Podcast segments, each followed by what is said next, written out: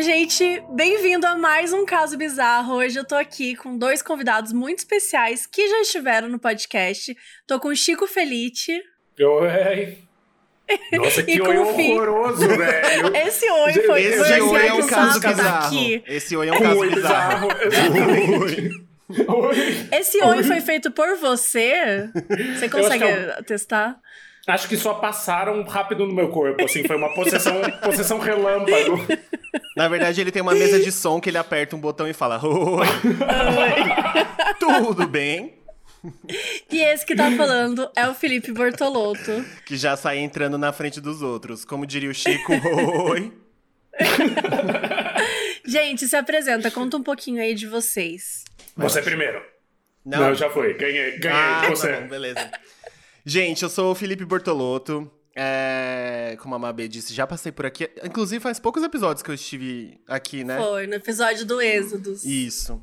É, hoje, eu não vim, hoje eu não vim falar desgraça, vim, vim passar medo com vocês. É, Ou veio, né? Porque Ou vim, né? Vamos ver o que vem por aí, não dá pra saber ainda.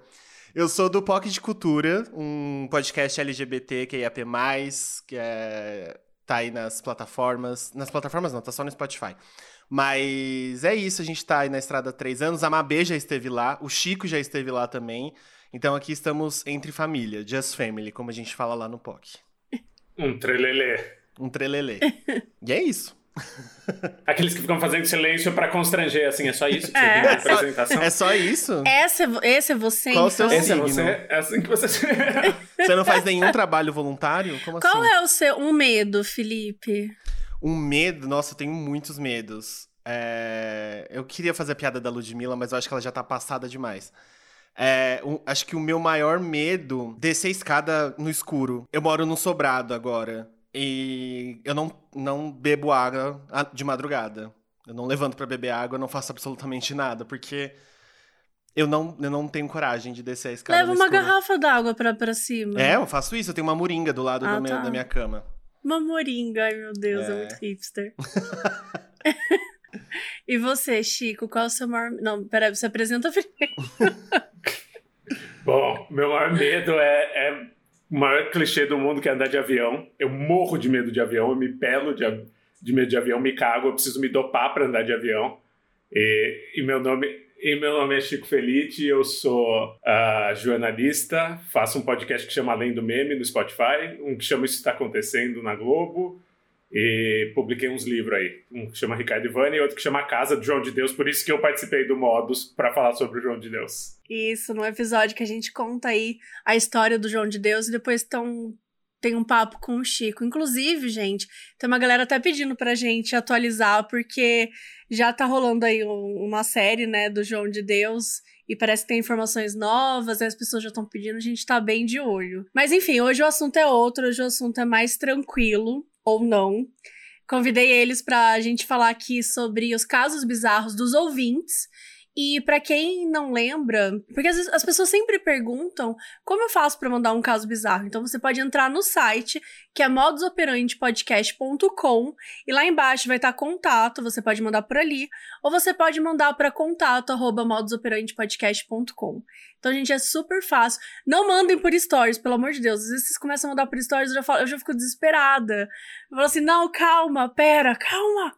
Então, assim, não mandem por stories, senão assim eu não consigo ver. Ajuda nós. Lembrei de um medo mais interessante antes da gente começar. Ah. Eu fiquei me sentindo Ah. que medo muito micho. Eu tenho medo de criança fantasiada. Independente da fantasia, Deus, pode ser fantasia Chico. fofa, Qualquer pode ser qualquer criança. fantasia. Assim, qualquer criança e qualquer fantasia. Assim, não, não Tá. me bota uma criança com uma máscara na minha frente. Assim. Eu tenho dois comentários, então, sobre isso que você falou. Eu lembrei de outro medo meu, que quando eu era criança, eu corri. Sabe, sabe aqueles bonecos, aquelas pessoas que se vestem de alguma coisa, tipo de merchandising, assim? Quando eu era criança, eu corri de um todinho gigante no mercado. Nossa, eu correria de um todinho hoje e eu não dia. posso ver pessoas é, vestidas assim, tipo. Mas- no- Mascotes. Você tem medo de mascote. Exatamente, tipo Vinícius da, da- da- das Olimpíadas. Eu ia morrer. Quando eu vou na, na Paulista e tem gente vestida de alguma coisa assim, eu passo longe, eu não consigo. Fui na Times Square, vi um monte de Homem-Aranha, um monte de É, Cara, God- Hello Kitty da, da, da, Hello da Times Kitty, Não, Square. Deus me livre. Não, não. Aquela Hello Kitty, gente, sério, vão agora no google.com, pesquisem Hello Kitty Times Square, olha a cara da bicha. Não, jamais, gente. Aquelas É Mônica da Carreta Furacão. Não, Fez que ia não. falar, chamar, chamar a carreta furacão pra subir sua escada à noite. A escada do seu sobrado. Você vai acordar, vai estar o, o fofão Te e o Não, garrafa eu não de vou água, acordar, assim. eu não vou acordar, simplesmente. E é Eu sou brother deles. Você sabe que eu consigo até um preço. Eu consigo esse jovem reduzido, Pelo né? amor Esse- de Deus, não, não. esse preço no chão. vamos- Gente, lançando uma vaquinha aqui agora pra gente fazer esse job rolar. Mabê, eu vou, eu vou explanar seu medo. O medo da Mabê é de balão de, de festa. Se você quer assustar a Mabê, bexiga. coloca a bexiga e Não, não me assuste, dela. pelo amor de Deus. É fobia. Mas- Mas precisa, precisa brincar com a bexiga? Não? Precisa passar a mão Não, tipo- molhada nela pra fazer barulho? Não? Eu- eu- é o barulho que me dá agonia, mas o fato de ver a bexiga É também o fato de ver a é bexiga. cheia. Não, e o Fih já viu, assim, tipo, Sim. já cheguei no aniversário da Jéssica uma vez e eu fui embora. Tipo, eu falei, ah, não consigo ficar aqui. Aí ela teve que tirar todas as bexigas. Aí eu fiquei mal, fiquei mal sem graça, assim. Porque nessa época eu e a Jéssica, a gente não era, tipo, melhores amigas, como é hoje. E eu falei pra ela, não precisa tirar, sério, desculpa. Eu sou. Eu não sabia nem o que falar. Eu falei, não, desculpa, é que eu não sei. Sei lá, na minha cabeça, adultos não tinham mais bexiga, mas aparentemente virou uma grande emoção agora ter bexiga de novo. E aí, sei lá, acho que era 2009, 2010. Fui no aniversário na, da, da Jéssica. E aí tava cheio de bexiga de balão. Aí ela escondeu em outro quarto, senão não ia conseguir entrar no ambiente. Se é um ambiente livre, uma área livre, eu consigo. Mas eu não consigo entrar num quarto que tem uma bexiga. E consigo. cheio, cheio de bala, aqueles que estouram como se fosse uma pinhata. Então, Vamos isso, os limites. isso que... vamos, vamos ver até onde vai. Isso, na verdade, que foi o meu trauma. Porque quando eu era criança, tem até vídeos disso. Tipo, todo mundo embaixo, assim, e eu escondida, assim. Aí minha mãe tinha que ir lá pegar uma bala e colocar na minha mão. Porque senão eu ia perder as balinhas de tão pavor que eu tinha de Ai, que bexiga. dó, gente. É isso, medo é uma coisa meio doida, né? Eu só queria fazer um, eu só queria fazer um comentário sobre o que o Chico falou de criança mascarada, que ele postou esses dias um palhacinho no stories dele, o palhaço da, do Drag queen maravilhoso. drag queen, que ele faz um- uma criança drag queen palhaço, enfim. E eu achei maravilhoso aquilo, só que ao mesmo tempo horrível. É assim, É um assustador, vídeo- parecia American Horror Story, assim, meio Parece, sépia, parece né? as aberturas as, de as American Horror meio vazia. Era É. muito maravilhoso, velho. E, e era uma bicha feliz, porque ela falou, ai, foi minha primeira peruca, que era uma peruca calva de palhaço. e daí ela mandou um vídeo dela batendo o cabelo calvo, e era a coisa mais assustadora do mundo. É muito assustador. Você lembra quando... É muito assustador. É porque coisa de pa- que tem a ver com palhaço também, pra mim, é sempre assustador. Não só por causa de It, mas acho que a figura do palhaço em si, ela já é popularizada pra gente dar um pouco de medo, assim. Eu Uhum. não sei se vocês lembram quando começou a rolar umas fotos nos Estados Unidos de uns palhaços no meio do nada. Super. uma que cidade. virou, até, Super. virou até trend, Tipo, assim, todo virou- mundo começou a fazer. trend. Eu Aham. lembro que, tipo, eu, eu ficava no Reddit o dia todo, que é um fórum e tal, que as pessoas ficavam, tipo, postando. Ai, encontrei um palhaço aqui em Seattle. Encontrei um palhaço aqui. Gente, é horrível. E as é pessoas horrível, começavam. E horrível assim, eu tinha certeza que ia rolar um assassinato em massa, assim. Tipo, eu tinha certeza que era isso que ia acontecer, então eu fiquei meio obcecada. Mas no fim eram só pessoas tentando assustar, não tinha nenhuma causa. Não, na verdade, acho que era. é, Iniciou por conta de um filme. Eu preciso ir atrás depois disso, mas acho que era pra ser tipo. Tipo uma brincadeirinha assim pra anunciar um filme, só que o negócio foi tomando outra proporção. E aí os Estados Unidos inteiro ficou assustado. A internet sendo internet, né? É, É a é internet isso. sendo internet. É exatamente isso. Mas bom, vamos, vamos voltar para as nossas. Vamos voltar, né? Vamos iniciar os nossos casos bizarros. E eu vou começar contando aqui o primeiro caso. Cada um tá com quatro. A gente vai alternando. E eu vou começar o primeiro e só para relembrar, assim, vão interrompendo, vão falando por cima, não tem que ficar esperando acabar, não, porque é, é loucura, loucura. Tá bom. Então vamos lá. Oi, Mabê, e quem esteja junto. Me chamo Gustavo. E o relato que aqui vou contar acabou de acontecer. Já tô nervosa. Meu Deus. A casa da minha avó fica em uma região do interior de um município do interior do Paraná. Nossa, uma região do interior. Ó, oh, fui, de novo, fui possuído. Assim, o arquivo que você me mandou é outro. Assim, foi possuído pelo, pelo demônio da edição. Não, é que... e, e, o meu começa com sai gato. Daí você começou é a ler e falei, tá gente. Com, é que você tá só com seus casos. Ah! É, é, perso é, é personalizado. Aqui, querido, é personalizado. Aqui é pra. Eu quero uma entrega orgânica, entendeu? Meu Deus! Não, é, é, é muito caso bizarro. Se juntar, muito... dá, dá tipo 12 casos bizarros em um episódio. É muita coisa. A, bí a Bíblia lida por Cid Moreira. É. Casos tem, bizarros. Tem bizarrice acontecendo o tempo inteiro no Brasil. É, então vai, Aí desculpa, eu, eu perdi é o foco, eu não, perdi imagina, o foco. Imagina. Eu tava lendo o meu e tentando entender o tá seu e falando, gente, né, não é a mesma coisa, cara, não é a mesma coisa. Ai, vamos lá. A casa da minha avó fica em uma região do interior de um município do interior do Paraná, ou seja, muito mato. Desde pequenos, eu e meus primos ouvimos histórias como a da freira da panela de ouro, o bode que joga pedras na janela. Gente, eu não sei nenhuma dessas histórias. Não, ele, eu já como estou se fosse folclore brasileiro, é, assim, a freira, a freira, da panela de ouro. A freira da panela de ouro. Pra mim, isso é um, um, mundo totalmente paralelo, assim. É, não, e nem, é. Dizer que é, nem vem dizer que é interior do Paraná, porque eu conheço muito o interior do Paraná. Meu marido é de Rolândia, no Rolândia. coração do coração de Paraná. Eu estive em Rolândia recentemente e não tem freira da panela de ouro em Rolândia. Então, pode ser, pode ser da micro-região do Paraná dele. Exclusivo. É, exato. o bode que joga pedras na janela. Gente, que bode é esse? Não, sério. Lobisomens, entre outros. Não, lobisomens tá bom, é o mais okay. normal. É. No, é o mais Exato. normal. Nesse momento, a gente, tem que, a gente tem que assumir que o lobisomem é a coisa mais padrão que existe. Mas essas histórias ficam para outro dia. Ai, eu fiquei triste. Ai, Olha, que ótimo. Ele Gustavo. vem e ele fala um monte de coisa que não faz sentido nenhum pra gente, deixa a gente curioso e fala: não, então esquece. Sabe a freira da panela esquece. de ouro? Esquece. Não vou falar dela, vou falar de outra coisa. Gustavo, a gente espera um futuro e-mail contando a história da freira da panela de ouro, o bode que joga pedra nas janelas e o lobisomem, entre outros. Porque assim. Entre é outros, ainda tem entre outros. Entre, entre outros. outros. A história que eu vou contar aconteceu hoje, 11 de fevereiro de 2021, às 8 e meia da noite. Oh. Pois bem, hoje estava chovendo e lá pelas 6 da tarde já estava relativamente escuro. Nisso, a luz acabou. No momento em que a luz acabou, a gente ouviu batidas na porta dos fundos de casa. Minha mãe e eu ouvimos e comentamos com a minha avó, e ela falou que devia ser só uma alma. Gente, que cidade do Paraná é essa? Eu quero morar nessa cidade do Paraná. Não, é sério. Silent não, Hill, é Paraná, assim. É não, gente, é, é, só um zumbi. Vai dormir com o palhaço. É. Deve ser só um bode jogando a pedra na janela. Fica tranquilo. Aí aquele bode maldito de novo aqui na nossa casa. Rimos muito e a luz voltou.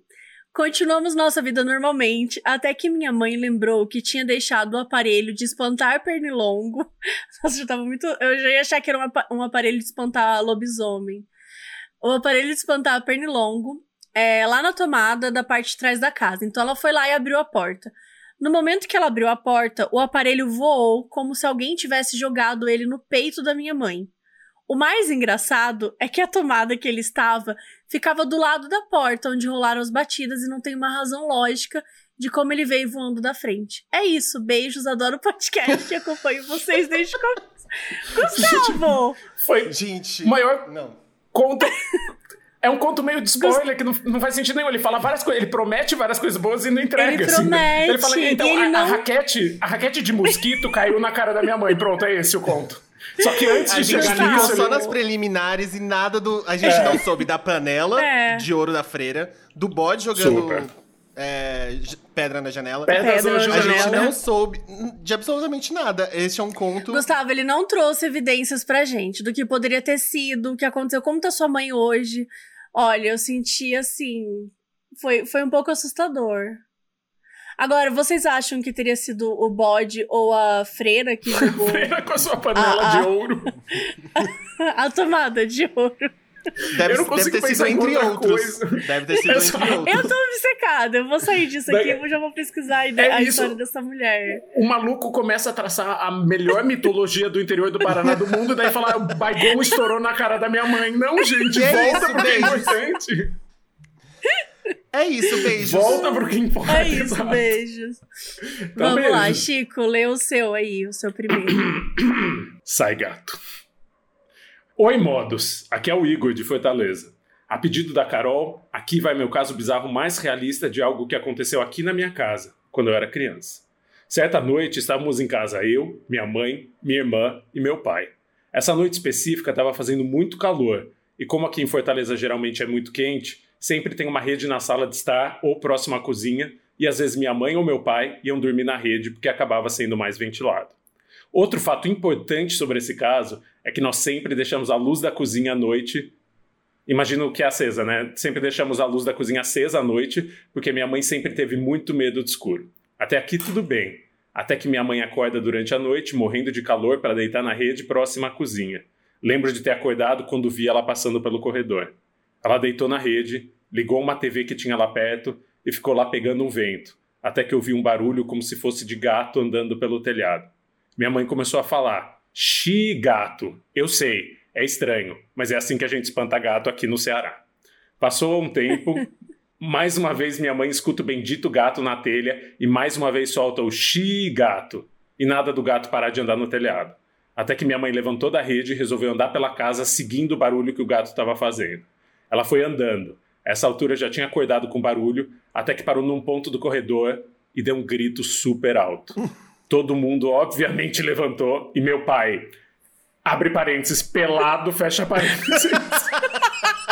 Eu amo que tem um alívio cômico no meio, meu pai, pelado. Pelado. É, é um lugar bem quente, né? A gente já entende É, isso. claramente. É, não, mas ele tava construindo tão bem, né? A gente tava com tanto medo, até abre parênteses pelado, fecha Pelado. parênteses. Foi ao encontro dela e minha mãe simplesmente viu que tinha uma pessoa olhando pra ela por um buraco no telhado. Meu Deus. Nessa do hora- céu. Foi uma gritaria só, com a minha mãe gritando: é ladrão, é ladrão, enquanto meu pai, ainda pelado, gritava: pega meu, fa- pega meu facão, pega meu facão. E eu e minha irmã chorávamos na cama, meu Deus do céu. Tá maravilhoso. É, é super cheirinho de M, né? Porque tem tensão e tem comédia. É complexo, vai ganhar o Oscar. É bem complexo. Emoções completas. No meio de tudo isso, chamamos a polícia. Não lembro nem se eles chegaram a aparecer, mas lembro que logo após a gritaria tudo ficou quieto. O ladrão provavelmente já tinha fugido com medo do facão do meu pai, kkk. Acho que também rolou um trocadilho. É, então. Imagina. Claramente. Já estava amanhecendo nessa hora e começamos a notar uma claridade excessiva na casa. Quando olhamos para o telhado, notamos que tinha vários buracos feitos em todos os cômodos da casa. Porém, devido à escuridão da noite, não tínhamos notado isso. Notamos também que o maior buraco no telhado estava exatamente de frente para a rede da minha mãe, e ela não tinha notado isso, segundo ela, porque a luz da cozinha estava acesa e ela não notou que tinha um buraco a céu aberto bem na cara dela. De manhã, depois de toda essa putaria, nossa vizinha falou que também tinha alguns buracos no telhado dela e que tinha uma marca de mão muito suja na parede da cozinha. Depois do ocorrido, meu pai fez toda uma reforma na casa, alterou todo o telhado e também forrou todos os cômodos para evitar que alguém tivesse fácil acesso à nossa casa. E colocou roupa. Enfim. Pelado. Meu pai ainda Pelado. pelado fez uma reforma na casa. Fez uma Meu pai reforma ainda pelado foi até a delegacia. com o Foi facão dele. por atentado violento ao pudor, ainda pelado. É isso, gente. Ele- era, era maravilhosa a história, mas enfim, o humor sobressaiu. Enfim, foi um momento de pânico e ao mesmo tempo um pouco engraçado, porque lembro que eu e minha irmã comentamos que não sabíamos se meu pai estava pedindo pelo facão ou pelo calção. KKKK. Gente, sério? eu adorei esse, esse- essa mistura de linha direta com Zorra Total. Foi tudo, assim. Ai, sério, eu amei. Eu amei Maravilhoso, é muito essa isso. história. Assim, se a gente pegar no, no, no cerne do negócio, é bem creepy. Né? Você olhar É, pro buraco então, e ter um olho. Mas eu não Se olhar consegui pra cima sentir e ter medo. um olho é desesperador. É. Eu não consegui. Parece que foi o Ryan Murphy que escreveu esse, esse É, roteiro. então, ele soube conciliar, porque acho que se fosse só muito assustador, a gente ia ter fugido, assim, mas daí era tipo kkk pai pelado. Pai pelado. Facão, Facão do facão pai, do meu kkk. pai, RS, RS, RS. Meu pai ainda pelado. Sucesso. Se- pelado. olha, se, se fosse redação no Enem, eu dava 10. Sim, merece. Qual que é o É, nome dele? Realmente. Gustavo? Ou ele não É, fala? Não, o- Gustavo foi o meu. Ah, É o Igor, não é? parabéns. E o Igor de Fortaleza. Igor, Parabéns, parabéns, arrasou. Igor, parabéns. Vai, Fi. Vamos lá. O nome do meu é O Homem do Saco Existe e Eu Posso Provar. Era o pai do Igor, o Homem do Saco. Ele tava pelado. Desculpa, gente, eu não A gente podia tem a perder. continuação. É a continuação. É o 2. Vamos lá. Nesse relato, eu tinha uns 6 anos e, como toda criança dos anos 90, meus pais sempre usavam a história do homem do saco amed- amedrontar eu e minha mãe quando não éramos obedientes. Abre para. Minha irmã. Irmã. Abre. Abre aspas. Se você não comer tudo, o homem do saco vai te pegar, dizia minha mãe. Até aí tudo bem. Nada de muito diferente da criação de qualquer criança dos anos 90. Minha cidade era tranquila, então minha mãe deixava eu brincar no portão da minha casa. Nesse dia, minha irmã mais velha estava na escola e eu fui brincar sozinho de bola de gude na frente de casa. Estava sentado no chão quando um homem mais velho segurando um grande saco de farinha vazia parou na minha frente e falou: se você não entrar nesse saco, eu vou te dar um monte de doces. Ah, não. É se você entrar nesse saco, eu vou te dar um monte de doces. Olhei pra ele e me afastei na hora, ficando perto do portão da minha casa. Vem, entra aqui. Você não gosta de doces? Eu respondi na hora. Não precisa me dar doces. Minha mãe me dá. Muito, muito bem educado essa criança, porque Tá? eu, não, eu muito pro- rica Nossa, também, tá né? Não, eu amei, eu amei como tipo, Minha gente querida, dá. você Minha quer me dar doce? Minha mãe, minha mãe é deputada federal, a gente tem muito Entra doce importado aqui em casa. Exato. Querida, minha mãe é dona da Fini. Aquele. É, Exato. Não precisa me, dar- me dar doces, minha mãe me dá. Não vou entrar, não. Ele fechou a cara e veio pra cima de mim. No mesmo momento, entrei pra dentro de casa gritando pela minha mãe. Foi muito rápido e logo o cara já tinha ido embora quando minha mãe foi ver o que era. E claro que ninguém acreditou em mim. Um homem de saco querendo levar crianças? Fica aí, ó. Acreditem nas crianças. Pois dois dias depois, esse mesmo homem agarrou meu vizinho, que na época tinha a mesma idade que eu, e o tentou sequestrar. Felizmente, as pessoas da nossa rua viram e correram atrás desse homem, resgataram a criança, mas o homem conseguiu entrar num ônibus e fugir. Por isso, sempre falo: não deixem as crianças sozinhas e principalmente oriente para oriente para elas que nunca falem com estranhos na rua. Grande beijos. Calma.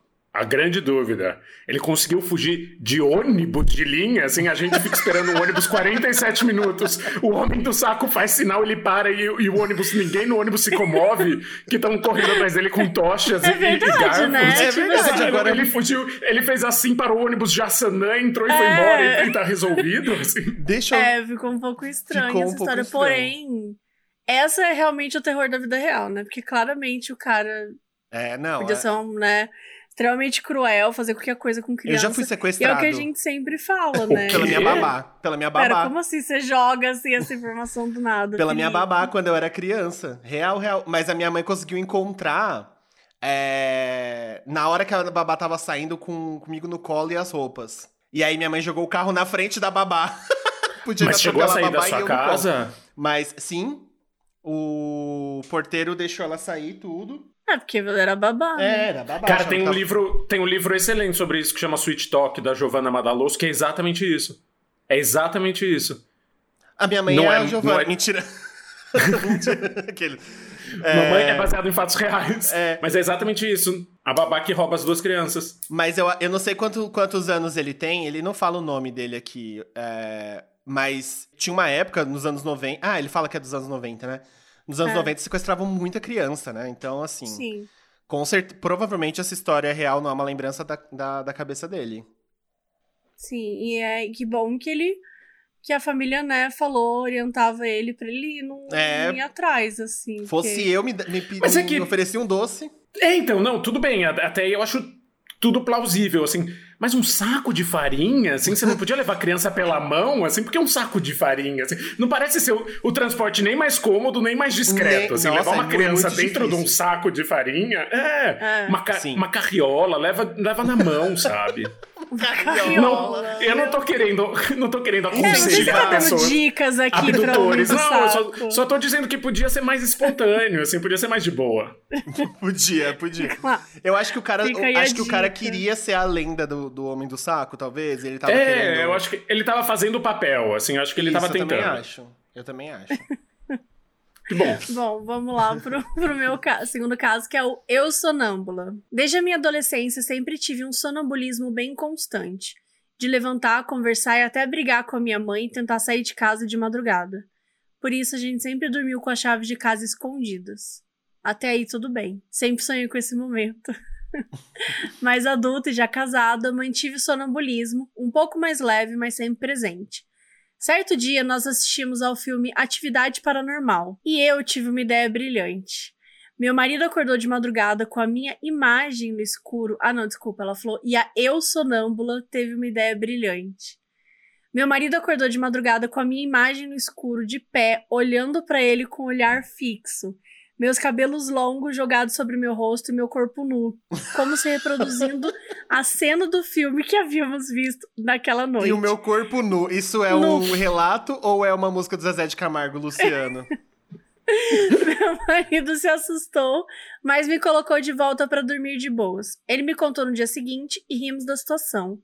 A eu sonâmbula também achou engraçado, no que meu amigo conta que ao longo daquela semana ele acordava de madrugada várias vezes me ouvindo dar risadas enquanto dormia pesado. Meu Deus do céu. Como bons céticos que somos, ignoramos tudo e vida que segue. Olha, gente, o povo tá pelado, né? Eu, eu acho bem bizarro. O sonambulismo eu acho bem assustador, cara.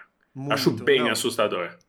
Eu não teria eu sou, coragem. Eu sou bem, gente. Você é Você bem sonâmbula? Eu falo bastante e tinha uma época quando eu era criança, era bem mais tenso, assim. A minha mãe colocava um sofá, porque a gente morava numa, num sobrado também com a, morava com a minha avó, e aí minha mãe colocava num tipo um sofá na frente da escada para eu não ir para a escada, para eu não rolar, né, não descer rolando a escada assim, porque a gente dormia no segundo andar. Então eu tinha que colocar o sofá encostado assim. Eu já andei várias, eu tenho uma memória muito específica que eu eu não lembro muito bem assim, mas a minha mãe contou, mas tipo, eu tava dormindo com ela na cama, eu tinha uns três anos. Eu levantei, eu dei a volta no quarto, assim, tipo, dei a volta na cama, eu abaixei a calça e comecei a fazer xixi. Tipo, na minha cabeça eu, tava, eu tinha ido até o banheiro. Meu Deus. E aí, tipo, imagina você acordar com a sua filha, sonâmbula, fazendo xixi no quarto. O assim. exorcista, assim. né? Maravilhoso, maravilhoso. É. Eu tinha Mas passou, melhorou, quando eu era criança. Melhorou com o tempo, não? É isso que eu ia perguntar, Me... porque eu tive também quando eu era criança é. e depois nunca mais melhorou. Hoje eu não sou do tipo que sai, que vai andando, e nananã, mas eu sou uma pessoa que você pode falar muito comigo e eu não vou lembrar de nada no dia seguinte. E você vai ter uma conversa normal, assim. Você vai ah, conseguir... Isso, conversa normal, desculpa, um isso aí é desculpa, Mabê, pra quem... Um isso aí é desculpa pra quem não quer assumir as coisas que não fala, é, né? Felipe, Mentira, brincadeira. Respeita esse problema que não, Mas eu tenho, eu... eu tenho muito isso, às vezes eu tenho conversas gigantes e a pessoa falou, não, mas gente, principalmente com um ex-namorado, assim, tipo, de ter briga, assim, a gente falou isso, aquilo, eu falei, ah, não, eu tava, não sei, tava dormindo, real, assim, eu não ah, lembro. É o alibi perfeito, né? É o alibi é. perfeito. Peguei, peguei outro, peguei, talvez se estivesse sonâmbula, saí, fui pra casa dele, não sei, tava sonâmbula. O, o namorado terminando na noite anterior, ah, falando, a gente terminou, e aí no outro dia você liga para ele normalmente, assim, ué, não lembro que você terminou comigo, como assim? não, como assim? Mas quando eu era pequena também tinha episódio, eu entrava, episódio de sonambulismo, eu, eu entrava na cozinha, eu acordava, passava pela sala com a minha mãe, assistindo TV, e ela já sabia que eu tava sonâmbulo. Entrava na cozinha, pegava coisa do armário e levava pra cama. E eu dormia com eles levanta com a mão levantada, assim, ó. Eu, a minha mãe tinha que ir lá no quarto, abaixar a minha mão. E era o quê? Uma frigideira, assim? Uma Não, faca? Era, tipo, uma... frigideira. O que uma tivesse na mão. Uma vez eu era peguei uma, uma bolacha passatempo. Minha mãe falou que eu peguei uma bolacha passatempo. é, utensílio de cozinha, essas coisas. É, aí minha mãe é, escondia as facas pra eu não pegar, porque eu fazia isso. E dava Uau. tapa na cara da minha mãe também. Minha mãe acordou com vários tapas na cara quando eu era criança, assim, quando a gente dormia. Oi, alô, alô Freud? Eu tive um episódio que eu me lembro quando eu era criança e, e é bem assustador. Agora, parando para pensar, vocês começaram a contar, eu só lembro de um que a gente morava numa casa muito velha no interior e tinha uma sala que ninguém usava, porque era uma sala, tipo, que tinha uns móveis de veludo, umas coisas que, tipo, do, dos proprietários de antes e tinha uma lareira. E, e, a gente não usava lareira, então ficava meio fechado e uns móveis bem, bem, pesados de madeira e veludo, tipo, verde mesa de bilhar, assim, e tudo bem empoeirado. E, e, a gente chamava de sala do terror, inclusive, porque ela era muito escura e era, enfim, meio longe de tudo. A única vez que eu tive, tive sonambulismo, eu acordei, fui até a sala do terror e fiquei na frente da lareira, meio em posição de cruz, assim, com os braços abertos. Minha família me encontrou lá e foi uma coisa Credo. muito assustadora para todo mundo, de assim. Porque, enfim, sala do terror e, e, a posição. Eu acho a posição de cruz também uma coisa meio do terror, assim. Eu não, não nem queria significar muito. nada, assim. É. Eu acho que eu nem queria fazer nada, só tava me alongando, assim, mas acho que faz não, parte também do Se a lareira tivesse. Se a lareira tivesse acesa, ia dar um efeito ainda muito bizarro. É, então, assim. Eu ia ter feito minha mãe se cagar. Fica aí a dica pro Igor escrever no próximo roteiro dele, no próximo, na próxima história dele, colocar essa cena aí. Ex exatamente. Bora, filho. Ah, eu achei que era o Chico. É o Chico. Sou eu, sou eu. Não, desculpa. Achei que Chico, Chico. Olha que doido. É que você tá sonâmbula, você tá gravando sonâmbula esse podcast. Amanhã ela Gente, vai falar verdade, assim. Eu não me lembro. Eu gravei com o Felipe e com o Chico? Não lembro disso, não. Isso nunca existiu. E daí a gravação só vai ter nossa voz. A Mabê nunca vai ter existido. Deus do céu. Vai ter sido Deus. apenas um sonho. Nossa, creepy demais. Ah, é isso, eu só, eu só caí com o caso esculacho, Mabê. Você fez de propósito? Esse pelo título eu já sei que é esculacho, assim, não tem a menor Qual chance. Qual é o nome do título? Você sabe como a banda RBD faz sucesso? Como é o meu título esse. Como Gente, essa história é perfeita. Mas é esculacho, né? É esculacho. Ou é sério? É esculacho. Não, é sério. Tudo é sério aqui, gente. Oi, Carol. Oi, Mabê. Oi, convidados. Me chamo Samantha, tenho 27 anos e sou de Curitiba. Meu caso bizarro é longo, mas vocês podem cortar ou sintetizar o que vocês acharem necessário. Vamos lá. Obrigado. Vamos sintetizar. Essa história aconteceu em 2006, quando eu tinha 12 anos e estava na sétima série. Na época, a banda RBD fazia muito sucesso e eu e minhas amigas éramos fãs. Essa informação é relevante. Importante. Certo, certo dia eu estava na casa de uma amiga que vou chamar aqui de Ana, junto com outra amiga que vou chamar aqui de Marina. Por ser mais velha, a Ana adorava contar causos e lendas para assustar as mais novas, só que eu sempre amei desenhos e filmes de terror, então eu achava engraçado e não ligava muito. Inclusive, a gente vivia alugando filmes de terror para assistir depois da aula. Nesse dia, estávamos assistindo a um DVD do show do RBD, quando a Ana, em tom de voz sério, começou a falar: Vocês sabem como essa banda fez sucesso? E eu e a Marina nos olhamos em silêncio. Ela continuou, ainda mais séria: Eles venderam a alma pro diabo. Eu comecei a rir, de debochada que sou, achando aquilo uma bobagem, mas a Marina arregalou os olhos e começou a fazer um barulho gutural, como se estivesse tentando recuperar o fôlego. Aquela voz definitivamente não era dela. O barulho foi ficando mais grave, mais Meu grave Deus. e contínuo. Do nada, a Marina pulou em cima da Ana e começou a socar ela de uma forma muito violenta. Eu me irritei, porque pensei que as duas estavam fingindo para tirar uma com a minha cara. Fui para fora da casa e fiquei olhando pela janela, aguardando elas pararem com o que eu pensava ser uma encenação. No entanto, a Ana começou a bater na janela pedindo por socorro, enquanto a Marina estava em cima dela, ainda tentando machucá-la. Meio hesitante, mas como boa cria da igreja evangélica que eu era, eu perguntei: Quem está aí? A Marina parou de agredir a Ana, virou o pescoço lentamente em direção a mim e respondeu, com um sorriso maligno no rosto: Quem você acha que é? Meu Deus, eu tô rindo, mas de nervoso, gente. Não. É, esse é o que tá me dando mais medo, real. É, então, eu achei que fosse mais esculacho do que isso, assim, tá, tá num bom caminho, assim. Eu nunca achei que RBD fosse dar uma boa história de terror. né? Nessa hora, eu vi que era sério e, com medo do pior, decidi voltar para dentro da casa e ajudar a Ana. Ouvi um grito da cozinha e vi que a Ana tinha conseguido tirar uma enorme faca de cortar carne da mão da Marina. Ela me entregou a faca, conseguiu empurrar a Marina para dentro do banheiro e fechar a porta. Nessa mesma hora, eu virei uma mesinha atrás de mim, cheia de temperos e potes, e escondi a faca ali no meio daquela bagunça toda. Em seguida, a Marina conseguiu sair do banheiro e jamais vou esquecer. Olhou fixamente para a mesa e foi direto nela para pegar a faca de novo. Ela não tinha como ter visto eu escondendo o objeto. Conseguimos impedi-la e as duas voltaram para o quarto muito rápido. Backstory importante. Todas nós éramos evangélicas e frequentávamos igrejas diferentes. A Mabê sumiu? Não, eu tô aqui. Ai, você sumiu no meu, que medo, velho. É eu tava sério? bem tenso. Aham, não aparecia mais você na minha chamada.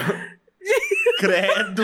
Meu Deus, eu tô Mabê, quem está aí? aqui. Quem você acha? Exato, quem, quem Pera, está aí? pera. Quem você acha que é? Gente, não, eu tô rindo de nervoso, porque essa história é terrível. Backstory importante. Ah, tá, já foi. Todas nós éramos evangélicas e frequentávamos igrejas diferentes. Entrei no quarto e pedi para Ana pegar uma Bíblia. Lembro de ter fechado os olhos e de ter pedido a Deus por alguma palavra que pudesse parar com aquilo tudo. Abri a Bíblia num salmo que já não lembro qual era, e quando comecei a ler em voz alta, a Marina, que estava de pé ao lado da cama, com os braços esticados ao lado do corpo, caiu de costas completamente reta, sem se apoiar em nada. Na mesma hora, olhei embaixo da cama e vi ela rolar para baixo do box e depois de volta para trás, tudo em segundos. Para, gente. Não. Ela fez, a, ela fez a mesma posição que eu sonâmbulo fiz, ó como é, ó como é uma tendência dos Não. possuídos fazer a posição da cruz. Ô, gente, não, Até mas hoje. peraí. Essa, essa história começava com como você acha que a RBD fez sucesso? Eu, eu amo, E ela foi a pra um lado. Ela Essa foi pra um história é melhor. Não, Essa ela- história foi perfeita. Porque ela prometeu e ela entregou. Ela entregou. Até hoje, eu me lembro que o espaço embaixo do box era muito apertado e ela era super alta, encorpada. Então, como é que ela conseguiu fazer aquilo? Continuei lendo com a mão direita em direção à cabeça da Marina, que agora estava sentada no chão. Os gritos graves voltaram e ficaram mais altos e mais altos, até que a voz grossa começou a baixar o tom e, enfim, parou. Nessa hora, a Marina começou apenas a chorar, desesperadamente. Fomos todas para fora e a Marina foi se acalmando, mas ainda em prantos nos contou. Essa semana na igreja, o pastor teve uma revelação e disse que tem uma entidade me perseguindo. Eu e a Ana nos olhamos em silêncio e não falamos mais disso até o dia seguinte na escola, quando a Marina faltou e contamos para outra amiga que acreditou no que relatamos e se lembra disso até hoje. Teríamos tido um delírio coletivo? Essas cenas são tão vívidas na minha memória e eu sei do que eu vi. Só contei para essa amiga e anos depois para o meu atual namorado, que tem familiares espíritas e me ouviu sem julgamentos. Atualmente eu me considero agnóstica e sempre que lembro do que vi, tento buscar uma explicação lógica para aquilo tudo. Mas não encontro. Meu Deus, meu Deus, meu Deus. Eu tô perturbado. Nunca mais vou assistir Rebelde na minha vida. Não que eu assistisse. Mas depois da, da gravação, você manda remédio de dormir para os participantes, assim? você vai mandar um patos por motoboy? Eu vou mandar uma, uma- Eu vou mandar uma freira, né? Com uma panela de ouro pra te mandar. Ou um bode que joga pedras, Ou um para bode cada jogando participante. pedra. Não, gente, eu queria que Até você vocês. desacordar. Aproveitar que a gente tá num momento tenso, eu queria que vocês imaginassem a cena de um bode jogando uma pedra na sua janela. Você olhando pela sua janela e vendo um bode tacar uma pedra. É a coisa Eu mais acho assustadora do fofo. mundo. O Eu, acho, eu imagino ele cabeceando, assim. Eu imagino um bobinho, é. um bodinho cabeceando uma pedrinha. Eu imagino assim, um bode em pé. Pedrinha bem com a- redonda. Eu imagino um bode em pé. Já vem redondo, isso foi muito Não, específico. Eu imagino um cascalhinho, assim, bonitinho, redondinho, sabe, seixo, assim, que fica no fundo do rio, assim. É, e um bode, Um bode branco fofo. cabeceando, Ô, Felipe, assim, ó. essa sua janela aí é perfeita pro bode É, aparecer. sabe o que que é perfeito pra aparecer também? Eu na sua casa com com a, com a Com mão em formato de não- cruz, assim, na frente do seu do- da sua Não, cama. você olha. você Mas eu queria saber uma coisa. A Marina, como que ela está hoje? Será que ela está bem? Depois pede pra ela É. mandar essa mensagem. É, eu acho que, que elas perderam contato, ou eu acho também que, que Ah. a Samantha não se importa muito, não. Assim, acho que a Samantha tá lá com o boy dela e segue abaixo. Tá feliz, né? É, não dá, não. não dá, não dá também pra você ficar carregando, carregando o demônio dos outros, sabe? A gente já carrega o nosso próprio É. demônio, vai ter que carregar ainda o demônio da amiga possuída, não dá. Não, é isso. Trampo ela demais, fez, ela trampo fez o demais. que eu Cada um faria. com seus demônios. Ela fez o que eu faria. Exatamente. Tiraria Ah, o demônio da pessoa e depois faca, segue o baile. É isso. Tira a faca. Beijo, querida, me adiciona no Insta. O meu job aqui tá feito, tá bom? Se você quiser que eu tire seu demônio, compartilha e arrasta aqui. Hoje ela... E é isso, até os próximos demônios. Bom, Samantha, eu espero que a Marina nunca te envie um CD do RBD por correio, assim, sem nenhuma explicação. Chega um CD do RBD, assim. Nossa, eu super faria isso se eu fosse a Marina. Eu sei que você faria. Maravilhoso. Vamos lá. Vai, fiz sua história. O Homem de Sabão. Olá, modos. Tão boas? Me chamo Kelly Estela e moro no Tocantins. A história que vou contar foi contada pela minha mãe numa dessas conversas de vizinha quando eu ainda era criança e nunca me esqueci desse caso.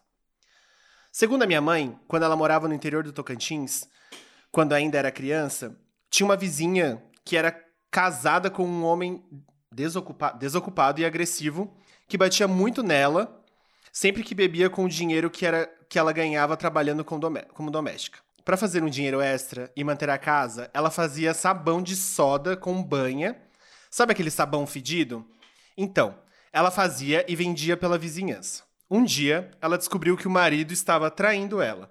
Eles brigaram feio de novo e no dia seguinte ele havia sumido. Só que cidade pequena, sabe? Ninguém some assim do nada, mas todo mundo achava que ela havia fugido e ela não sabia de nada. Nem mandou procurar ele, só ficou em casa e não foi trabalhar. Ela fez o sabão, só que dessa vez o cheiro fedido da banha estava diferente. Só que sabão de soda com banha é fedido mesmo e ninguém, e ninguém se importou. Até que uma dessas, ah, uma dessas pessoas que comprou o sabão dela achou uma unha inteira dentro do sabão, meu Deus do céu. E comentou com outra pessoa. Até que o rumor foi tomando forma e as pessoas começaram a suspeitar que ela havia matado ele, dissolvido o corpo dele na soda e feito sabão. Jesus amado.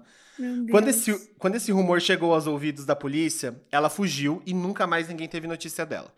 Enfim, acho que foi acho que foi a partir dessa história que a mãe contou quando eu era criança que surgiu esse meu interesse em histórias de crime. Adoro o trabalho de vocês. Abraços. O que nós aprendemos sobre essa história? Compra industrializados. É isso. eu aprendi isso. O que vocês aprenderam?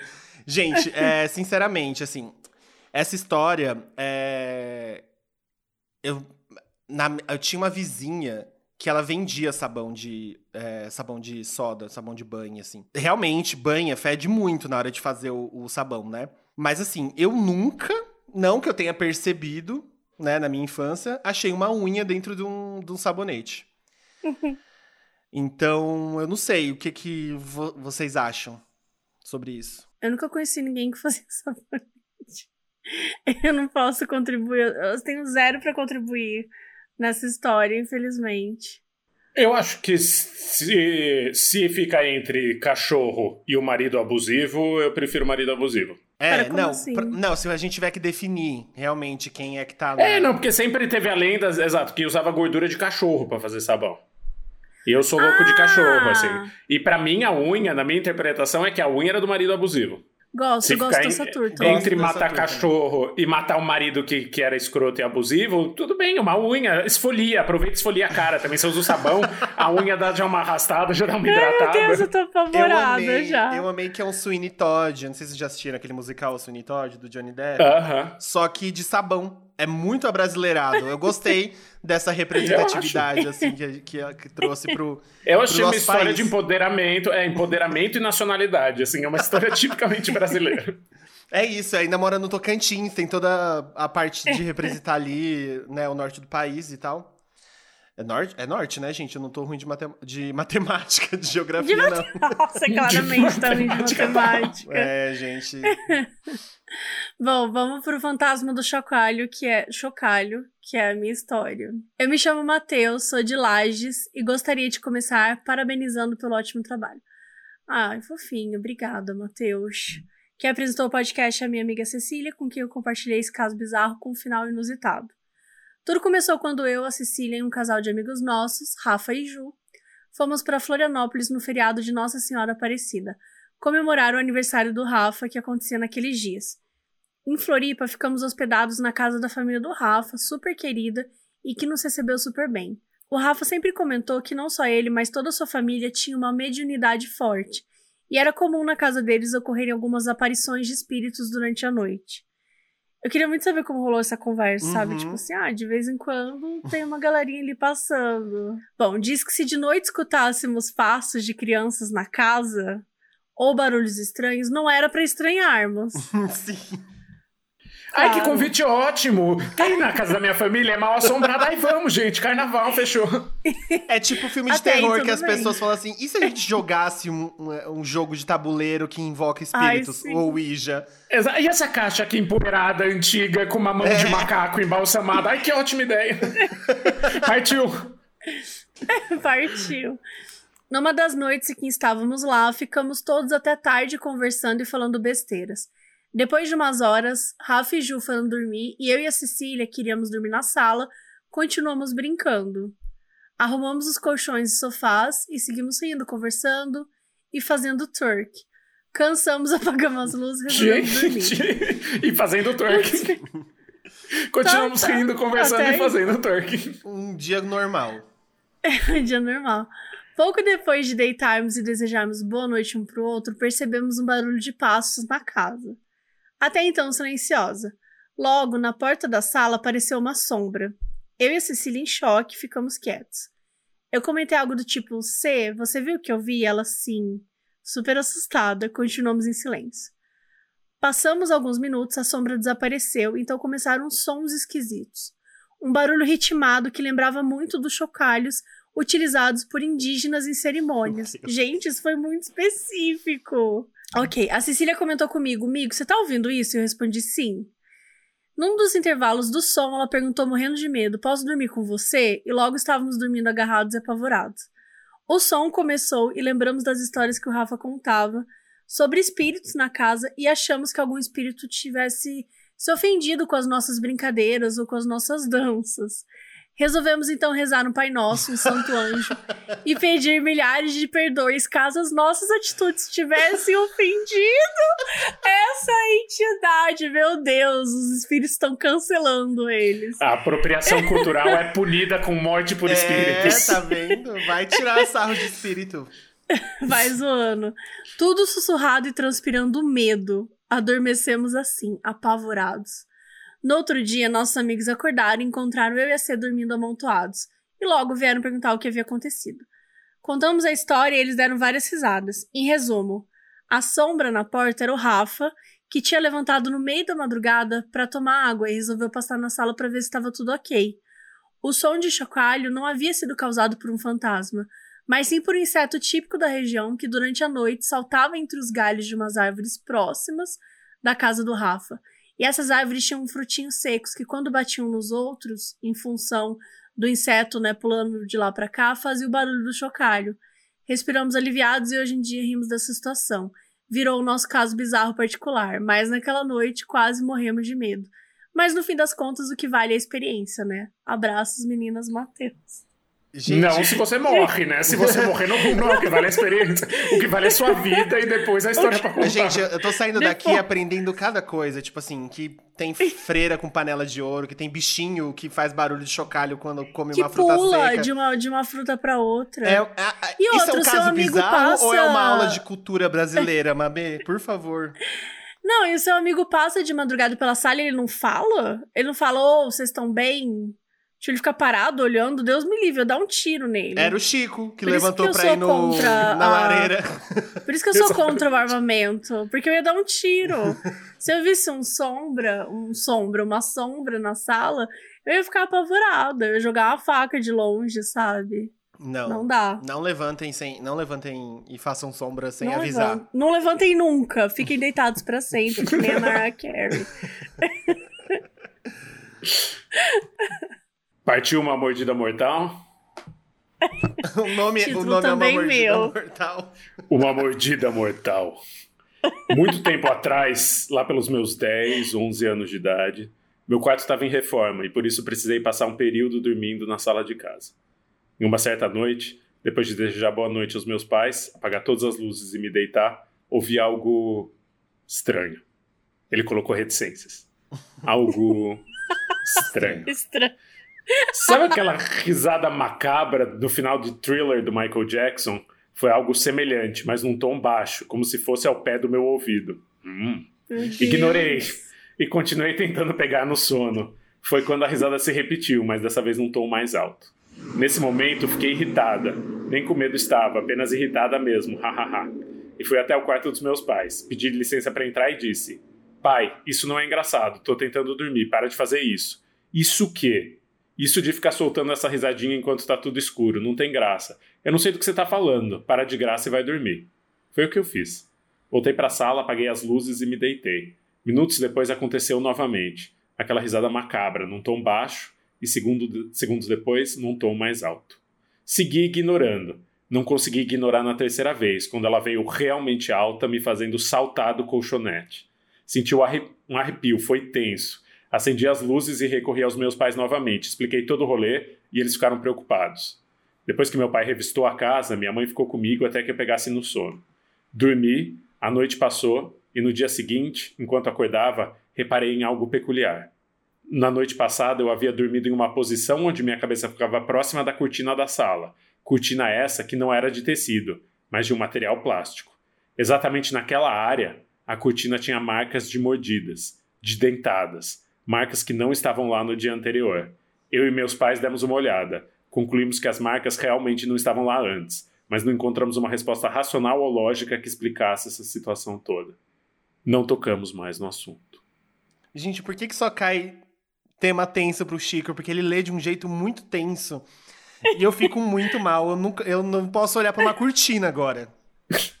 Sem pensar é, em, em, Invisalign, né? Eu só consigo pensar em plástico na boca.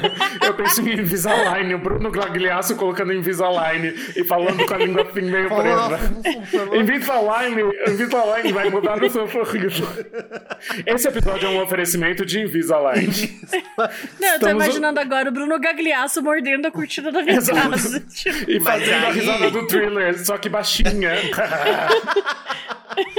Não, eu queria entender a conexão da pessoa, da pessoa, ou da coisa, ou do bicho, não sei. Que tava mordendo a cortina e dando risada do thriller. Porque, Ele tava assim, muito feliz, né? Parecem dois casos diferentes. É, é tipo, ah! e aí mordia. Porque. Assim, parecem dois casos bem, bem, diferentes. Dois casos que rendiam duas histórias muito boas. Se ele, se ele quisesse eu achei que rolou uma fusão ótima, assim, foi um caso conciso que juntou dois. E eu amo a resolução dessa família. Eu queria muito fazer parte dessa família que é. Não tocamos mais no assunto, então tudo bem. Assim, encontramos um, um, encontramos um chupacabra morto na, no travesseiro da minha mãe. Não tocamos mais no assunto e tudo resolvido. Corta pra eles comendo pizza, assim, em silêncio. É o que a maioria dos pais de pessoas LGBTs fazem, não tocam mais no assunto. Exatamente. Trágico, mas real. Ai, gente. É... Vamos lá. O nome do meu é Tangente. Eu tô amando o nome dos meus, tá? O Homem do Sabão, o Homem do Saco e tem gente. Oi, meninas do Modos, como vão? Me chamo Maria Eduarda, amo o podcast de vocês e lembrei de uma história que aconteceu comigo um pouco mais de um ano atrás. É bem recente, então, ferrou. Porque essas que acontecem há muito tempo, a gente fica assim, ah não, mas é na época dos nossos pais. Agora, um ano é, atrás, dos igual anos a menina 90 fazendo não, não encosta é. mais. Igual é. a menina fazendo Exato. Turk. A menina fazendo Turk também. é, turk você sabe que é recente. recente. Vamos lá. Eu sempre fui uma pessoa muito noturna, daquelas que gosta de fazer as coisas na madrugada e ir dormir bem tarde. Sempre foi o horário que eu era mais produtiva. Até aí, tudo bem. Um dia, acabei me perdendo nos estudos da faculdade e na procrastinação também. E acabei por deixar para ir tomar banho muito tarde. No caso, era 1h58 da manhã. Precisa, 1h58 da manhã, não era duas. 1h58 da manhã. Coisa que não é comum para mim, já que sempre tomo banho perto do jantar. Entrei no banheiro, tranquei a porta e entrei no chuveiro quietinho. Até que, quando estava prestes a terminar, escutei três batidas na porta do meu banheiro. Bacana, Mabel. Era o bode jogando pedra na sua porta. É, eu, não, eu vou dormir sem, com esse bode na cabeça. Eu até pensei que pudesse ser algum vizinho, mas eu moro no último andar. Ou seja, acima de mim, só o infinito. Acima de mim só Deus. Putz, muito Acima de mim só e Deus. Acima de mim só o infinito. É muito poético Perfeito. isso. É, eu gosto. É e rola uma autoestima também. Dá pra perceber que a pessoa mora sozinha e, e, ela se ama. Ela ama morar sozinha. Sim. Nesse momento, eu comecei a rezar para pelo menos dar tempo de me vestir e não morrer pelada meu que é o meu maior medo. Pensei que tivesse sido alguém que tivesse invadido o meu apartamento ou um espírito. Tomei coragem e peguei. Ah, eu, eu, li um vinho, gente. Tomei, tomei coragem e peguei um vidro de shampoo para, para usar como arma. mas a casa estava vazia. Eu amo que ela realmente achou que ela ia fazer algum estrago com alguém com um vidro de shampoo, né? Neutrox, né? Você vai bater muito no assassino com Neutrox amarelo. Ai, gente. Não, tanta coisa para pegar no banheiro, gilete para fazer para cortar alguém, mas não, o vidro de shampoo. É, tomei coragem, peguei, beleza? Nesse apartamento já tive outras experiências, visto que a luz do quarto sempre acende e apaga sozinha. Já escutei passos, como se alguém estivesse andando. Ainda bem, né? Vindos do meu teto. Mas, de novo, eu moro no último andar e não tem. não tem ninguém. Acima só infinito. infinito. É, moro no último andar e não tem área de lazer manutenção que poderia justificar uma pessoa andando.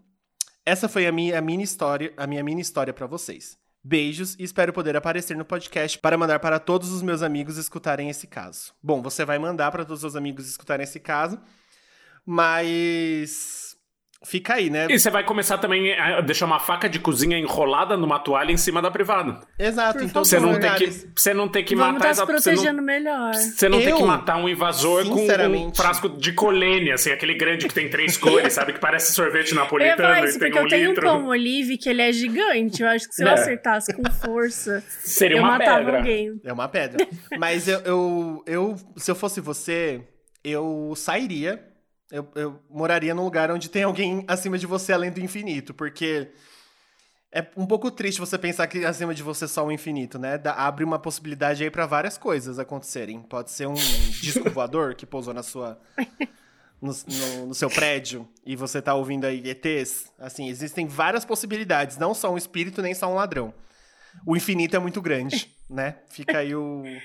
Eu acho melhor Nossa, ter. Achei poético. Melhor ter, melhor um ter um analista de sistemas é, que faz é. barulho muito. As, depois das 11 da noite, que fica ouvindo trance do que o infinito. Melhor você ter sabe uma o mãe... problema que você tá lidando. É. Melhor ter uma mãe solo é. gritando com, uma, com a filha falando assim. Kathleen, vai pegar não sei o quê, do que ter alguém que, é, correndo em cima do, do, seu teto, né? E ter que pegar um palmo olive pra atacar no, na, na pessoa barra coisa. Bom, vamos pra... Sou eu, né, agora? Sim. Boa noite, meu nome é Raíza e para começar queria dizer que eu amo demais o podcast. Ela contou vários mini casos, eu vou contar um só. É, hoje eu moro em um apartamento bem curtinho, mas é diver. Hoje eu moro em um apartamento em Joinville, em Santa Catarina, e desde que eu me mudei tenho problemas com a vizinha de cima, porque ela faz muito barulho. Ó, temos mais uma uma história aí de vizinhas. Porque ela faz muito barulho arrasta móveis, bate pé, deixa coisa cair no chão, essas coisas. No início eu tentei falar com ela, mas não deu muito certo. Ela achava um absurdo eu reclamar dela e tudo mais. O tempo foi passando e eu fui me acostumando com os barulhos. Mas logo, do nada, eles pararam e aí eu descobri que essa vizinha tinha se mudado. Até aí, tudo bem. O problema é que eu continuo ouvindo os barulhos no andar de cima. Os mesmos que eu ouvia quando a vizinha estava aqui. Então a pergunta que fica é: se não é a vizinha, quem são os responsáveis por, por esses barulhos? Será que a vizinha era inocente? E se isso for verdade, quem é que está fazendo esses barulhos? Um grande beijo, sigam assim. Olha, primeira, primeira coisa que fica clara é que o modus operandi virou um podcast sobre problemas de condomínio. A gente vai deixar de falar de crimes e a gente vai começar a falar sobre reformas. Eu acho eu, que tem que uma reforma no apartamento embaixo do meu que, que parece muito que vem de cima. Eu, inclusive, culpei meus vizinhos de cima quando, na verdade, a reforma era embaixo. Então, isso talvez esteja acontecendo com ela, mas eu também quero aproveitar seus ouvintes para fazer pressão no meu, na minha síndica para pararem com essa porra dessa reforma. eu queria aproveitar esse momento para dizer que a minha síndica também é, veio falar um dia sobre o barulho que eu tava fazendo e não era eu. Depois descobriram que era uma reforma embaixo. E aí o que foi descobrir, na verdade, é que o meu prédio, o barulho funciona de uma forma muito singular. Seu prédio tá no peculiar. 7 além? Seu prédio nega as leis porque... da física, né? No meu prédio. nega, eu não sei o que pula acontece. andares.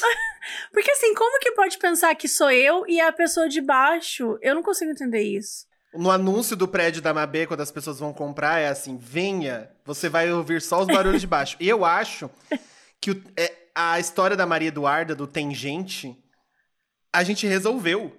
Maria Eduarda, Resol... você pode estar ouvindo o barulho de baixo.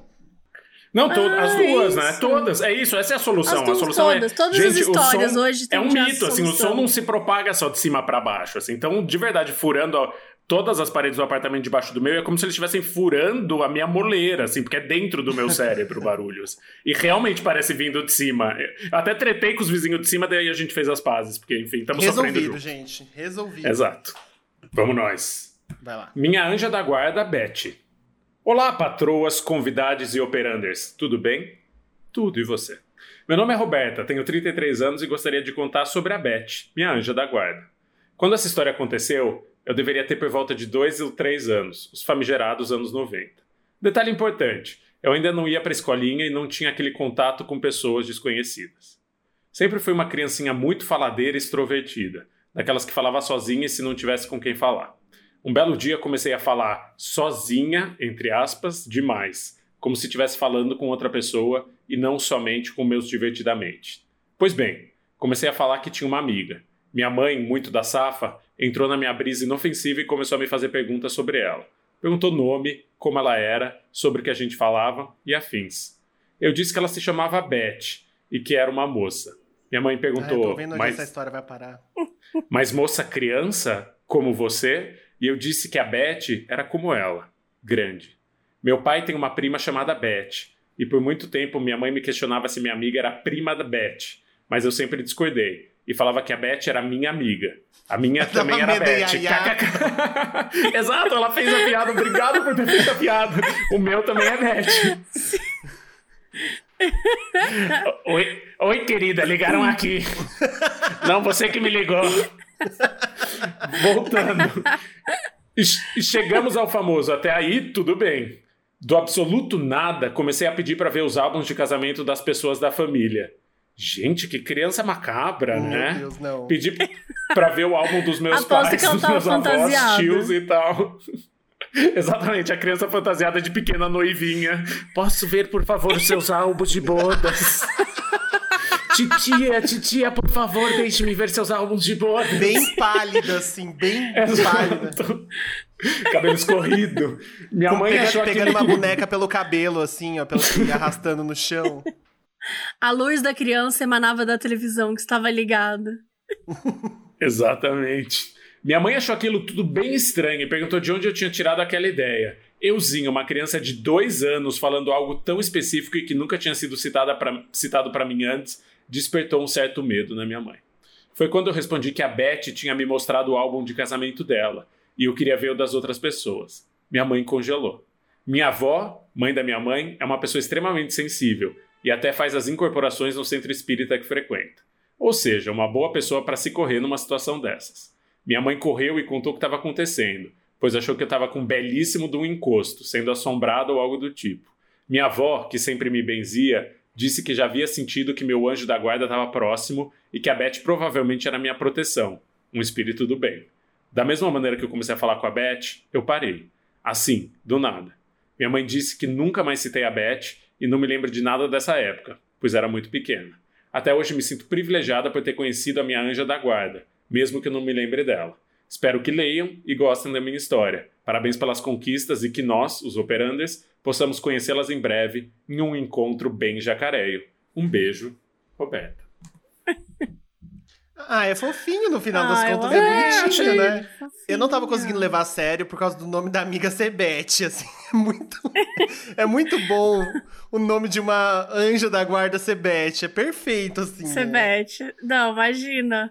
Beth? Não, eu também sou a Beth. Ia passar a vida toda E ela tem uma voz assim. Oi, oi, oi, oi, querida. Não, vou ligar pra Telesp aqui, tá dando problema. Deixa eu ver seu álbum de casamento agora. Agora vem ver aqui eu casando com o finado Valdemar. A Beth era a Regina Roca, né? Hoje em dia você pode ver ela no TikTok, ela chama Regina Roca. Gente, eu amo Regina Roca, pelo amor de Deus. Ai, ai. Eu amo. Se a gente for fazer. Eu vou mandar, um, fazer... eu vou mandar um, um WhatsApp pra vocês daqui a pouco, vocês vão morrer. Ah, eu quero. Nossa, por favor. Ó, mas eu- o que eu queria falar é que se a gente fosse fazer uma sketch desse, desse caso bizarro, a gente poderia escalar a Regina Roca pra ser a, a, a Beth, né? Se a gente fosse fazer um, um, um episódio de série, assim, do- dos casos bizarros. Modus sabe? operandi produções cinematográficas. Sim, sim. A gente colocava a Beth pra, Nossa, pra ser a- favor. a menininha com, com roupa de noiva. Ah, não, a noivinha é- era pequenininha, né? Que tava com a, segurando a Era boneca na mão. criança. Segurando a boneca na mão, já criou toda uma história. Já criou a fique aqui na cabeça. Eu só consigo ver ela assim agora. Bom, vamos pra última que se chama Milton. Esse nome foi seu, Mabê? Tem cara de ser seu esse nome? Esse nome não foi meu. Olha aí. Tá. Olá, meninas. Meu nome é Cecília. Pode falar o nome, não tem problema. Tenho 19 anos e moro no interior de Minas Gerais, aqui pertinho de BH. Minha história é sobre, é sobre o meu vizinho do andar de cima. Eu moro em um prédio pequeno, de apenas três andares, e o meu andar é o último. Acima dele, só o sótão. Meu Deus, mais um episódio, mais um, um caso. É, tá, tá meio bizarro, tá o episódio das coberturas, Gente. assim, é. o É. episódio das ricas. Todo mundo é rico, todo É. mundo mora em cobertura, tá tudo resolvido. no assim. último andar, O maior- no infinito. O maior medo deles é, é taxação de grandes fortunas, assim, a grande- o grande conto de horror é esse hoje.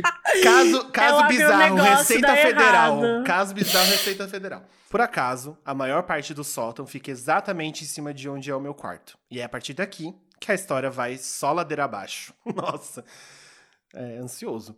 Um belo dia, estava dormindo lindamente, tal qual a princesa que sou, quando de repente sinto um tapa forte na minha perna. Meu Deus do céu. Um- Era eu dormindo com ela quando eu dava tapa na cara da minha mãe. Abri os olhos e em pé, ao lado da minha cama, tinha só um vulto, uma sombra que parecia uma que parecia uma pessoa que tinha colocado um cobertor por cima da cabeça. Meu Deus. Essa é a melhor descrição que eu consegui fazer. Então, eu fiz exatamente a mesma coisa que as pessoas burras dos filmes de terror fariam. Virei pro lado e voltei a dormir. Mais tarde, dessa mesma. Eu não achei burro, eu faria a mesma coisa. Não, talvez eu Não, mas sairia é de 100% casa, vai. burro. Você vê um vulto, e aí você volta, vira pro lado e dorme. É assim que É, as pessoas morrem. Dependendo se a gente recebeu o kitzinho da, de dormir do modus operandi, se eu tivesse com muito sono. É a melhor coisa a se fazer. Assim, você vai o quê? Você vai lutar contra o demônio? Não, gente, dorme, morre gostoso. Dorme. Gente, demônio não mata Morre ninguém em paz. dormindo. Ele, assim, ele é, amostrado. Morre em paz. Ele gosta de se Ele é mostrar. mostrado. é verdade. É, Mais tarde, nessa mesma noite, acordei de novo, pois senti alguém sentando do meu lado na cama.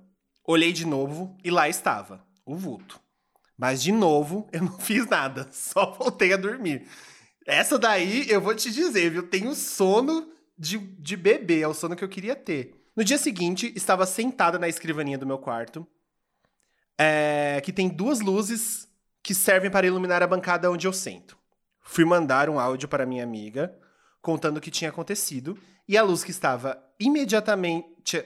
A luz que estava acesa, eu acho que ela quis dizer, imediatamente à minha frente queimou na mesma hora. A outra continuou acesa. Troquei as lâmpadas, troquei tudo, a fiação, mexi até em mais coisas do que seria necessário, mas aquele lado das luzes nunca mais voltou. Tempos se passaram, e uma vez, quando eu estava sozinha em casa, resolvi me sentar no quintal para tomar sol com os meus gatos. E aí contei essa história de novo para outro amigo, pois estávamos falando sobre esse assunto. Quando entrei em casa de novo, tinha água fervendo saindo pelas tomadas. Água? Meu. Não, pera. Quê? É, é água. Quando eu entrei em casa de novo, tinha água fervendo saindo pelas tomadas e lâmpadas da casa. Jesus amado. Tanto que me queimei tentando secar. E quando eu. Não, isso primeiro é muito perigoso. Água na tomada, gente. Tanto que queimei tentando Imagina se secar. pega no olho. Imagina se pega no olho. E quando eu fui com o meu pai no sótão, ainda tive que esperar ele chegar. Ele, ela colocou em parênteses. Pra ver se tinha algum problema na fiação ou no encanamento. Vimos que um dos canos simplesmente derreteu, o que causou a molhança da casa. Desde então, eu às vezes acordo por sentir uma mão mexendo no meu cabelo. Jesus amado, não, para. A- a- a- essa pessoa deu um tapa na coxa dela, alisa o cabelo dela, é uma metáfora para relacionamento abusivo. Você tá tendo um relacionamento abusivo com o seu fantasma. Desde então, às vezes acordo por sentir uma mão mexendo no meu cabelo, ou cutucando a minha perna, ou sentando na cama comigo de novo. Às vezes, inclusive, escuto passos rápidos e fortes no sótão, que é logo acima do meu teto. O que é estranho, pois acontece de madrugada e o sótão não é alto o bastante para caber uma pessoa baixa. ou mesmo uma criança. Ela já coloca a criança aqui. Ou mesmo uma criança de pé sem ter que se abaixar. Quem dirá correr? Em vez de lutar contra, ou simplesmente, eu simplesmente apelidei a entidade que habita meu sótão de Milton. eu tava me perguntando onde ia chegar o Milton, gente. Ai, É, e agora, toda vez que algo acontece, eu falo: E aí, Miltinho, tudo certo? Gente. pra ter um alívio cômico, porque se eu pensar demais, eu fico doida. Enfim, desculpe pela história longa.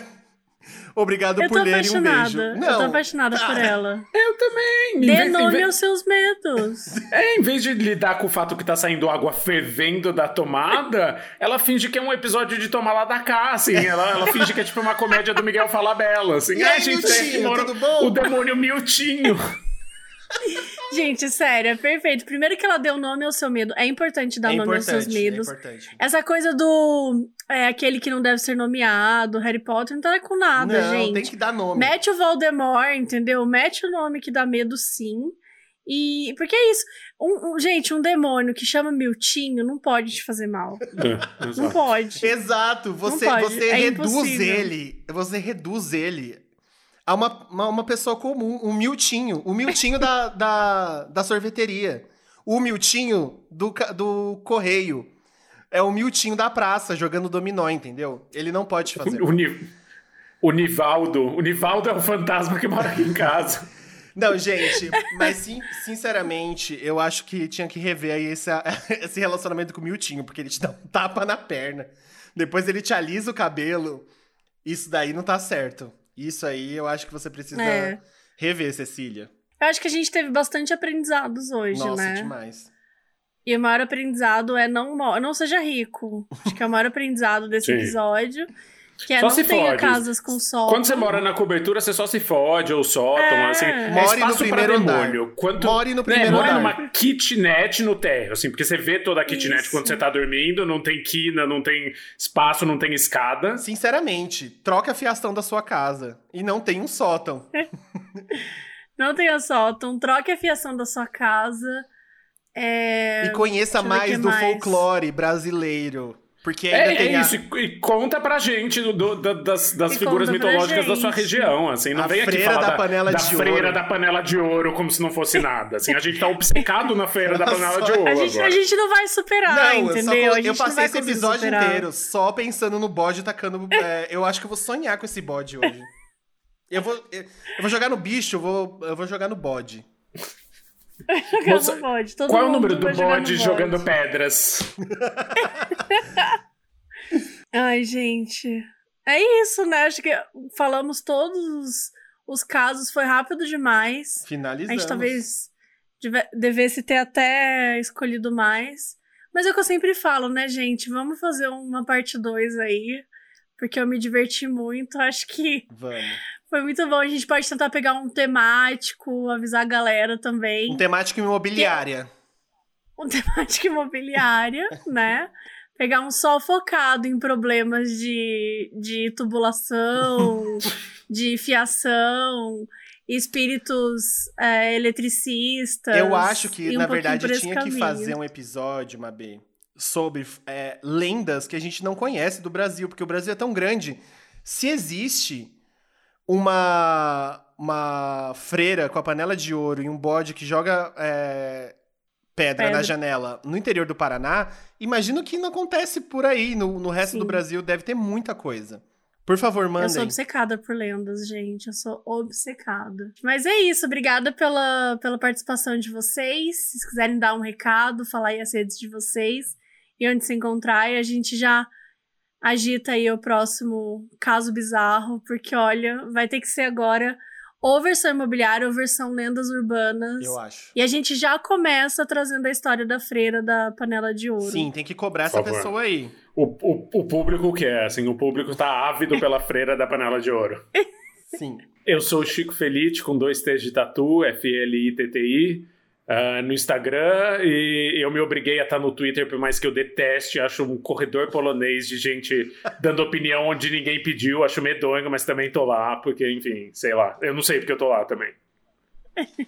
Tem um vídeo que explica o Twitter que tá rolando aí no, no próprio Twitter, que é uma, uma a Samantha Schmutz sendo jogada, sendo empurrada por um homem. E aí a pessoa falando assim, não empurra ela. Aí ela fala assim, não, ele não me empurrou, não. Aí, ela podia estar tá grávida, assim. Ela tá grávida, ele tá empurrando um homem, uma menina grávida. Aí começa a chamar a pessoa de assassino de criança. Esse é o Twitter. É, o Twitter é, nossa, é assim. É 100% o Twitter. Nossa, eu, eu admiro muito quem consegue, assim. Eu entro lá, já me dá falta de ar, dá taquicardia. Eu, eu aguento exatos 3 segundos de Twitter por dia, assim. Caso bizarro Twitter. É isso. Caso bizarro Twitter. American Horror Story Twitter. Twitter, é. É, gente, eu sou o Felipe Bortolotto. É, na, eu tenho um Twitter que se chama é, Felipe Bortolotto. E eu nem sei se é assim meu Twitter, viu? Eu acho que não é. Ou é arroba Bortolouca. não sei se troquei. E o meu. Peraí que eu vou olhar aqui. Olha aí, já falar. ao vivaço. Eu tenho. O meu Instagram se chama Fiborto. É, Fi, Borto. Não tem dois T's. É, porque eu quis deixar mais acessível, porque é ninguém me achava. no Twitter. Isso, e no Twitter é Fibertoloto. Então, é, podem me seguir lá. Eu não falo de casos bizarros, porque eu tenho medo na maioria das vezes. Hoje eu vou dormir agarrado na minha cachorra. É... e a minha cachorra se chama Mabê, então eu tô indo pra casa da Mabê agora dormir agarrado com ela. Cara, por falar nisso, eu fui visitar, não, só preciso contar uma coisa muito rápido. Eu Conta. fui visitar. Nossa, eu tô um... muito assustada com o que você vai contar. Não, ele lembrou um agora. Senhorzinho, um senhorzinho que dorme em cima de onde ele enterra os cachorros. Meu Pera, Deus do céu. Mas ele enterra os cachorros mortos. Ele enterra os cachorros quando eles morrem no quintal. Ele aparentemente gosta muito dos cachorros dele e ele colocou uma rede em cima que ele diz que é pra ele ficar junto dos cachorros dele. Enfim, desculpa, ah. completamente DDA que o Não, que imagina, mas onde você vai contar isso? Ah, em lugar nenhum. Era uma entrevista que não tinha ah. nada a ver sobre outro tema. Contei aqui, é isso. Contou aqui. Assim, ele é, ele fez aqui. igual o primeiro caso, ele fez igual o menino da, da freira da panela de ouro. Ele jogou. Ele soltou no final a freira com a panela de ouro no final. e aí, quando a gente perguntou, ah, não, não, não vou soltar, não. É, é não, a entrevista não tinha nada a ver com isso, assim, mas daí eu fui pra chácara dele, é um senhorzinho que mora numa chácara no meio do nada, assim. E daí ele tava na rede, e daí ele falou: Ah, então, meus cachorros estão aqui. E daí ele apontou para baixo, e daí ele, ele vai enterrando um em cima do outro e dorme em cima. Eu achei isso meio lindo, assim. É, e meio escroto, é. e meio assustador, por isso que eu conto aqui. Eu acho Sim. que eu tô no lugar certo para contar. Acima dos cachorros são infinito. Exatamente. Oi, gente, é com essa frase que a gente encerra o caso bizarro de hoje. Sigam o Modus Operandi nas redes, arroba moduspod, tanto no Twitter quanto no Instagram, e o nosso site que é modusoperandipodcast.com.